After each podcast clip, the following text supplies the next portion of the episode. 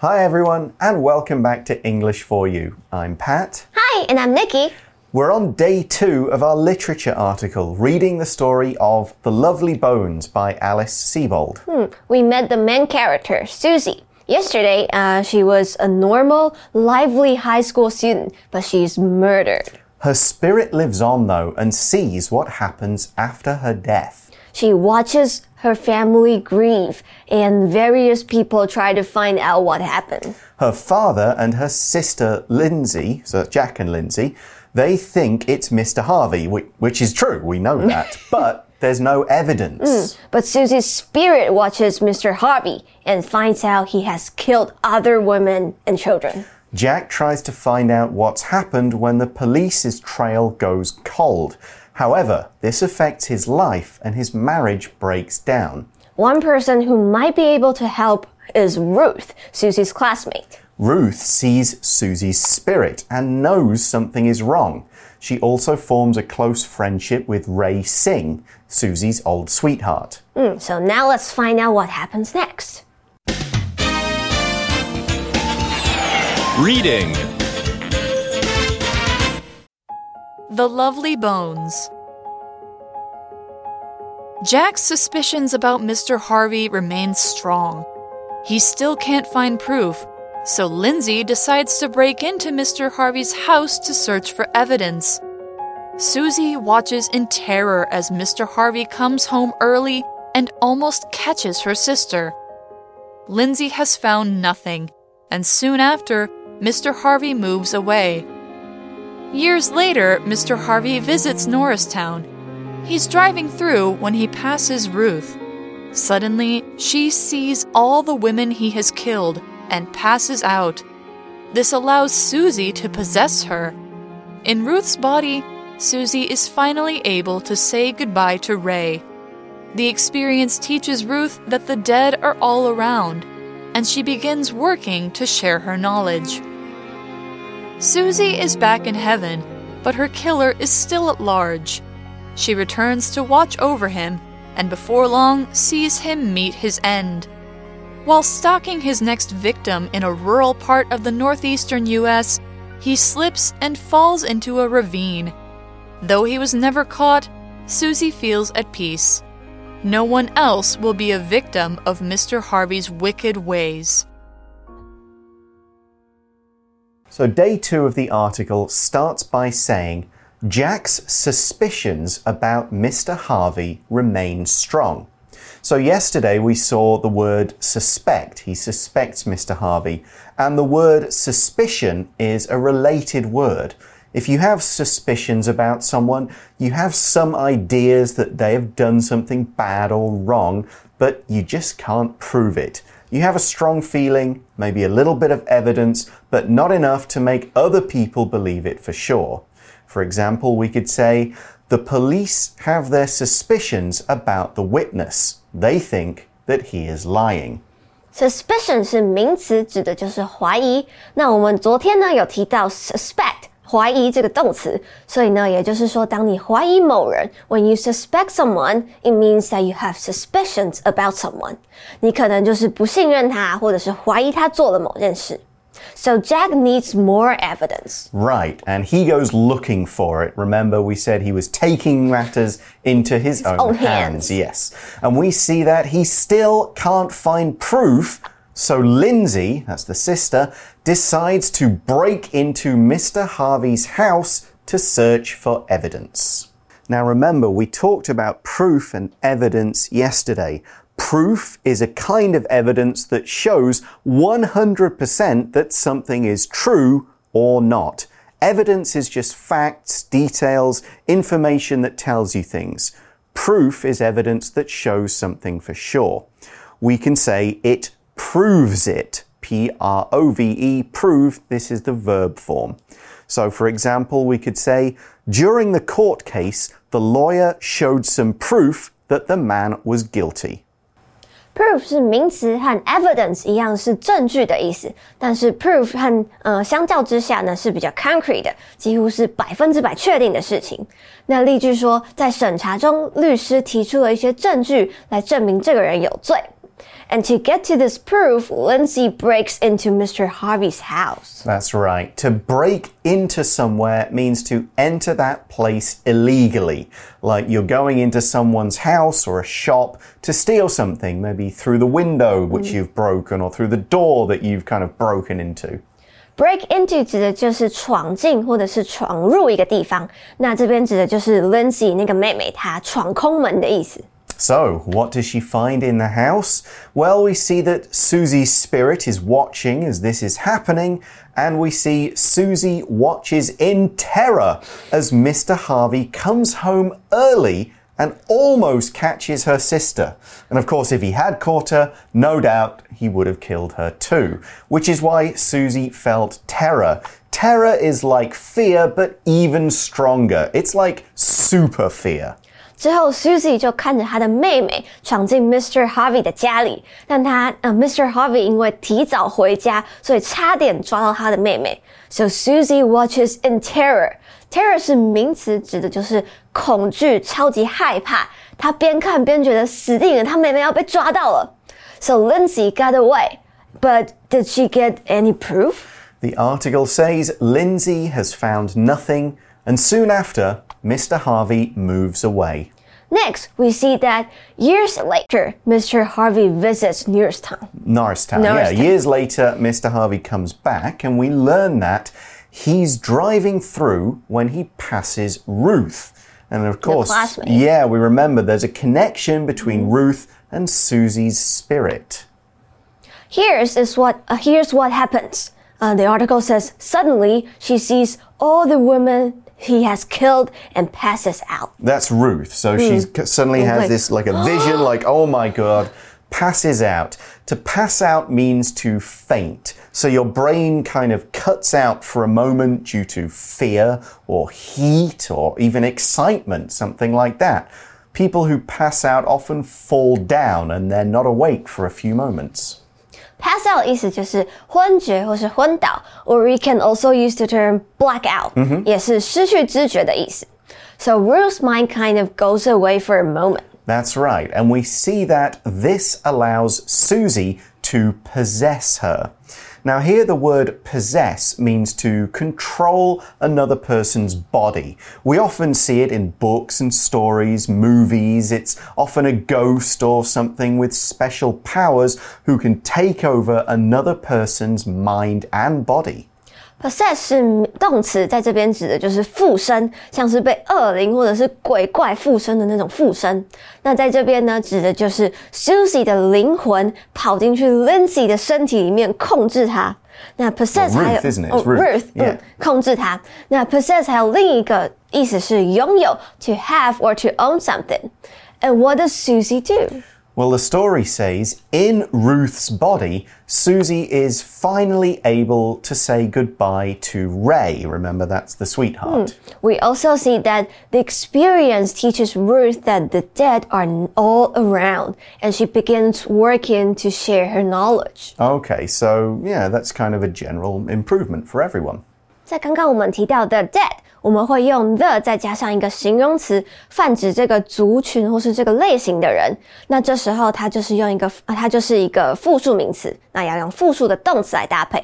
For example, the rich 指的就是有钱的人，那 the poor 指的就是穷困的人，或者是呃 the elderly 指的就是年长的人。So this is kind of taking care of part of the story. We mm-hmm. know that kind of Susie and Ray have said goodbye. Ruth's kind of had, had a change. But what else do we need to wrap up? Well, let's get back to the article, which says Susie is back in heaven. So she's left Ruth. But her killer is still at large. If someone is at large, they are free and able to move around. No one has caught them. We often use this to describe a criminal or someone who is suspected of a crime, and we use it to show that they haven't been caught yet, they're still free.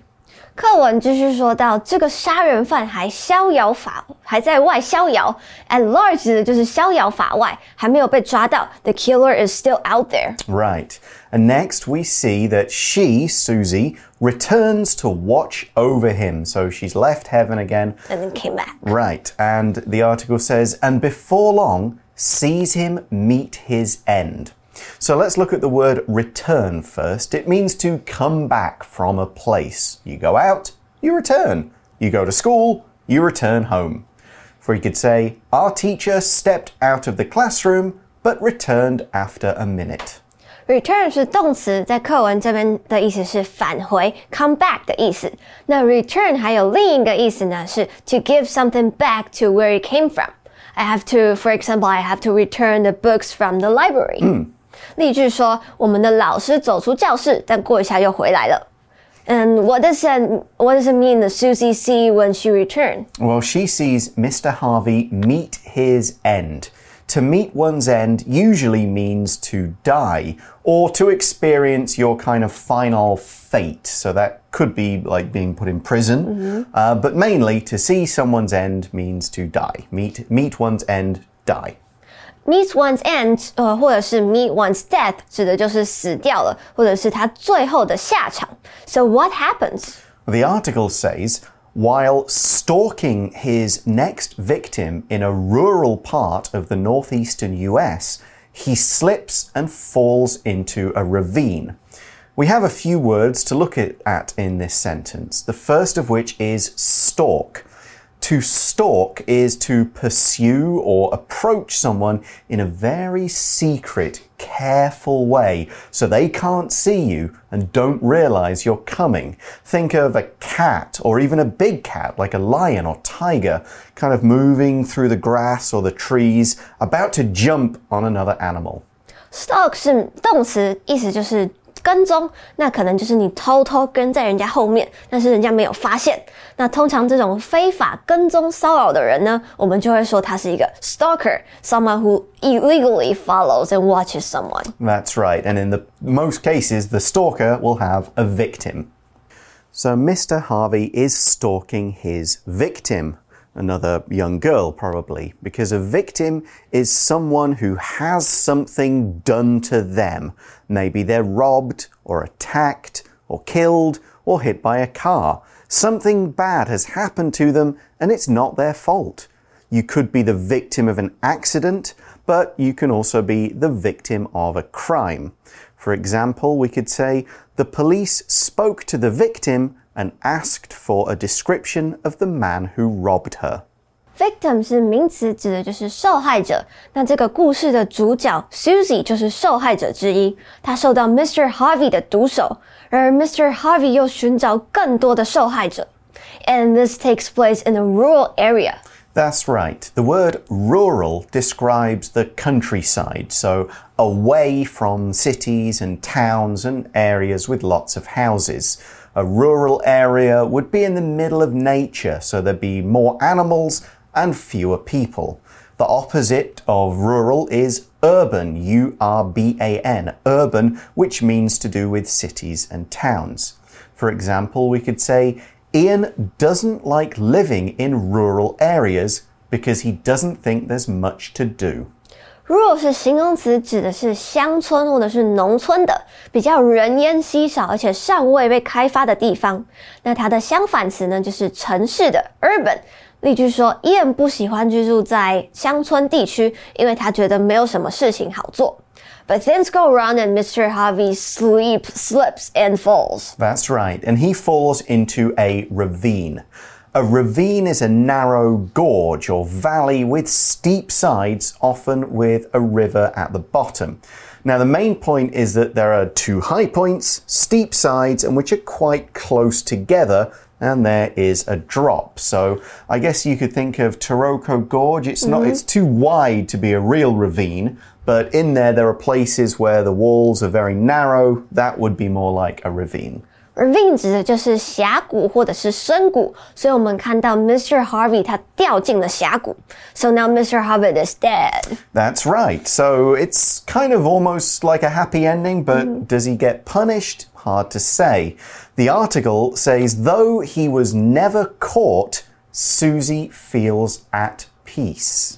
And this is because no one else would be a victim of Mr. Harvey uh, Mr. Harvey's wicked ways. That's right. So there's another use of the word victim. It means he's not going to kill any more young girls, any more women, that kind of thing. Now, the word wicked means evil, wrong, nasty.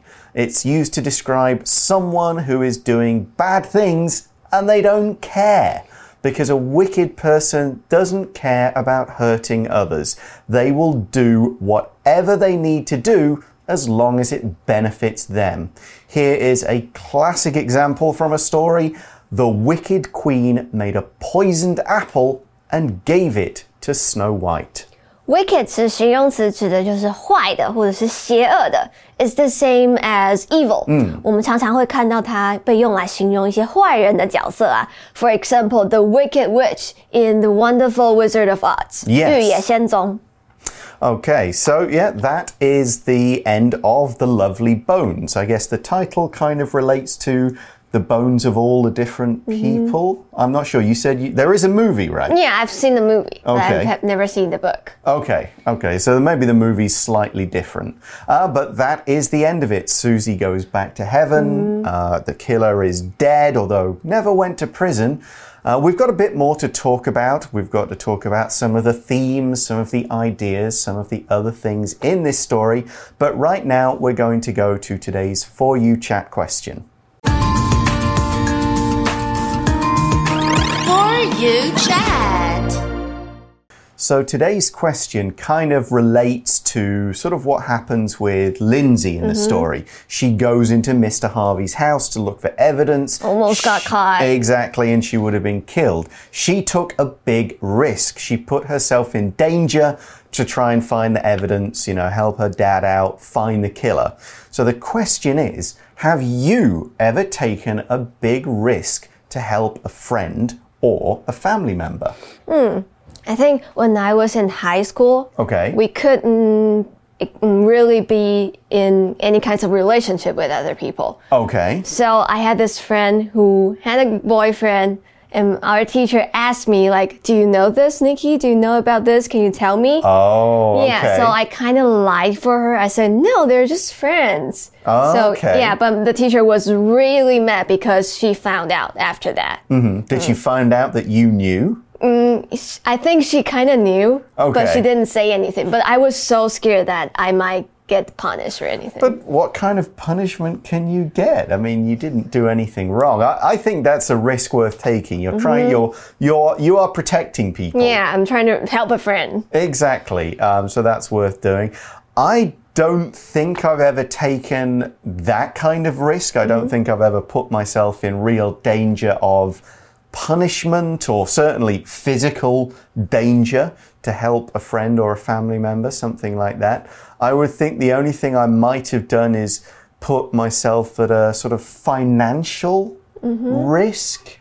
Like For doing, other people? yeah, maybe Mm-hmm. so like m- maybe indirectly like doing something that might, you know, changing a job or taking a new Uh. job that if it works out, it means I'll be able to have money for my family, but if it Oh. doesn't work out, you know, it could be end up losing money something like that. So, uh, moving jobs a couple of times in the last few years um, I mean, I could say moving to Taiwan was a big risk, Yeah. but it wasn't going to affect any of my friends or family members. It would only affect me. So that's kind of different from what the question is talking about here. So I think, therefore, you're probably a little braver than I have. I was in high school, I could do anything. All right. I, I just never have been in that situation where I've needed to take some kind of risk of the sort that's talked about in this story. Okay, that is all the time we have for today. Thanks for watching, everyone. Join us again tomorrow as we discuss some of the themes and other kind of interesting ideas that we find in the Lovely Bones. We'll see you then. Bye for now. Bye. Vocabulary Review Suspicion Pete had a suspicion that his sister took his jacket, so he looked in her closet to find out. Proof Kathy forgot to sign out of her email account, leaving proof that she used her brother's computer without asking. Return. Randy left the house but returned a few minutes later because he forgot his wallet. Victim. Many people are sending money to the victims who lost their homes and families in the big earthquake. Rural. I used to live in a rural area without a regular bus service, so it was hard to travel to other places. Wicked. Hugo was a wicked child who hurt his pets and often took money out of his mother's purse. 智慧小补帖 Terror. Possess. Stalk. Ravine.